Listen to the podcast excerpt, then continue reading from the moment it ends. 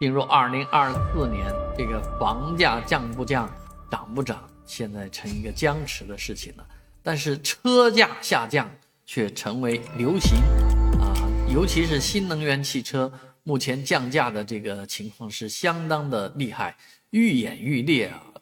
比亚迪是全系的在降价，然后其他车企被迫跟上，很多车企连饭都快吃不上了。但是呢，啊，为了应对这个。呃，叫什么价格战必须得上阵了，所以一家比一家降价的幅度啊显得更厉害啊，然后也有各种名堂和说法，而事实上国家也在促促进消费啊，刺激经经济啊。今天上海就公布了这个燃油车和纯电车这个以旧换新的补贴的力度啊，燃油车补两千八。啊，纯电车换纯电车的话补一万，